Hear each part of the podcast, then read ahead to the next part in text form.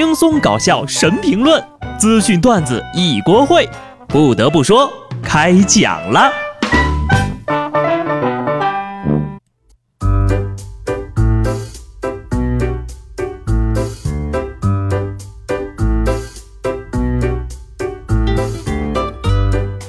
Hello，听众朋友们，大家好，这里是有趣的。不得不说，我是机智的小布。如果幸运的我没有被安排假期值班的话，那么现在当您听到这期节目的时候呢，我应该已经提前在提着行李赶往去旅游的路上了。可能就有人要问了哈，你说现在是放个什么假呀？既然你诚心诚意的发问了，我就大发慈悲的炫耀一下，火把节呀，我大云南特有的少数民族假期。怎么样，又长知识了吧？别的不多说哈，旅途当中千万不要让我碰到交通三神：泡面克星白唇女、瘫痪大师孙博士，还有监管先锋牛女士。前两天有网友爆料，乘坐国航航班的时候呀，遇到一位自称监督员的女子，斥责旅客玩手机影响航班的安全，还诬陷他人辱骂、殴打他。致使几名乘客下了飞机之后呀，接受调查长达了七个小时。虽然国航方面否认存在监督员这个岗位，但细心的网友还是扒了出来此前国航诚邀社会监督员的新闻截图。除了监督员这个事儿打脸之外呀，有网友甚至还扒出，这位自称国航监督员的牛女士，不仅啊在飞机头等舱闹过，甚至呢还闹过地铁、公交啊。你说这个？海陆空啊，基本上都要占全了。下一步是不是要上火箭了呀？从视频当中可以看出，甭管在哪儿逮谁怼谁，这大姐呀简直是神一样的存在。不得不说，我要是见天的气性这么大，心脏可能都受不了了。不过呢，这牛大姐思维之清晰，逻辑之缜密，完全碾压了在场的所有人。而且呢，人家不打人，不骂人，不撒泼打滚。一心关注交通安全，维权采用的全是报警、投诉等合法正当的手段，这充分印证了一句话：我只是有精神病，又不是傻。对于这件事情呀，国航也回应了，牛女士曾经是一名空姐，因为患有精神疾病，很久都不工作了，这属于是普通乘客纠纷，应交由警方处理。在这次风波中，国航已经尽了责任，所以不再进行赔偿。目前无法禁止包括牛女士在内的精神病患者继续登机。同时，国航不认可李女士公开牛女士患病信息的做法。翻译一下啊，意思就是呢，乘客您好，遇上他算你倒霉，跟我们没关系，告辞。既然牛大姐是国航的员工，还自称是监督员，如果她不是精神有问题，那很明显国航错了；如果她确实精神有问题，那国航问题就更大了，长期危害公共秩序和航空安全的病人，不监管不说，反而让公众冒险忍耐吗？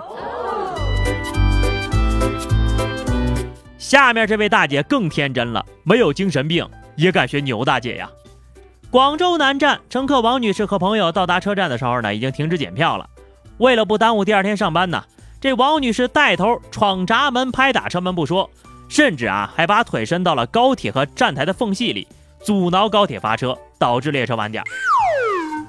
工作虽然重要，但也不至于玩命吧？这得是多么热爱工作的人才能干出这么不要脸的事儿呀！这下好了，不仅第二天不用上班了，往后一个礼拜呀，你都不用去了。旷工一周，够开除了吧？平时啊，你也看不出那人是不是正常，在紧急情况下才能发现。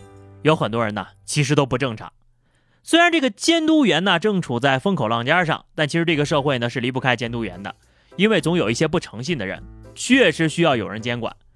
就在贵州花溪大学城，有学生买水果的时候发现呢，这小贩十块钱三斤的水果，超市称重不到两斤。去问问吧，没想到呀，那小摊贩竟然大方的承认。我就是缺斤少两呀！如果用真秤，会亏到卖房的。你也太狠了吧！少二两也就算了，这一少就是一半呀！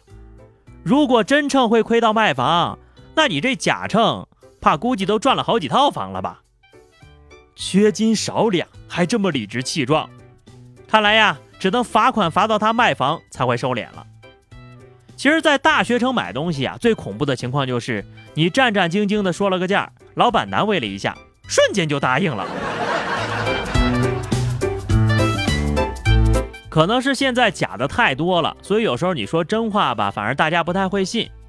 山西吉县收费站，一个司机呢被民警查出了酒驾，但这司机哥们儿却说呢没有喝酒，只是刚刚吃了个蛋黄派。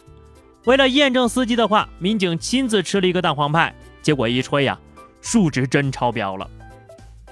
得亏还剩下俩蛋黄派呀，不然驾驶员可能就说不清了呀。这个故事告诉我们呢，外出开车蛋黄派。一定要多买几个。但是警察叔叔把人蛋黄派吃了，让人回城的时候饿着回去吗？继续说回我们那个开心的放假的事儿啊，本来确实是应该我值班的，后来我那个同事呢说假期要被安排相亲，就主动向领导申请值班了。我觉得他做的对啊，宁当不孝子，不找凑合人，但逃避相亲也得讲究个方式方法。浙江就有个小伙子，因为父母呢催婚闹心呐，不惜酒驾求拘留，怕达不到酒驾的标准呢，甚至在路上还多喝了两瓶。喝完之后，直接把车开进了交警大队，主动接受惩罚。看看，把人孩子都逼成啥样了。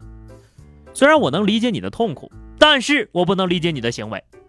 来的路上撞到无辜的群众怎么办呢？压到花花草草也不行呀。你可以这样啊。到了交警中队门口，把车停好了，然后喝酒，最后再自首。啊，经此一役呢，也希望小伙的家人能够清醒一点。就这么冲动的人，确实不太适合结婚呢。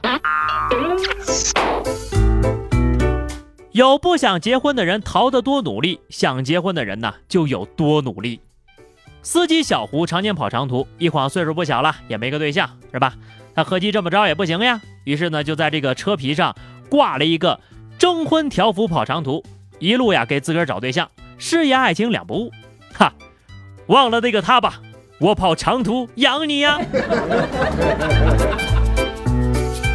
我仔细看了看人家这个要求啊，他点名要一种敢爱敢恨的女性啊，这个性格爽朗是好的，但是人品一定要过关哈。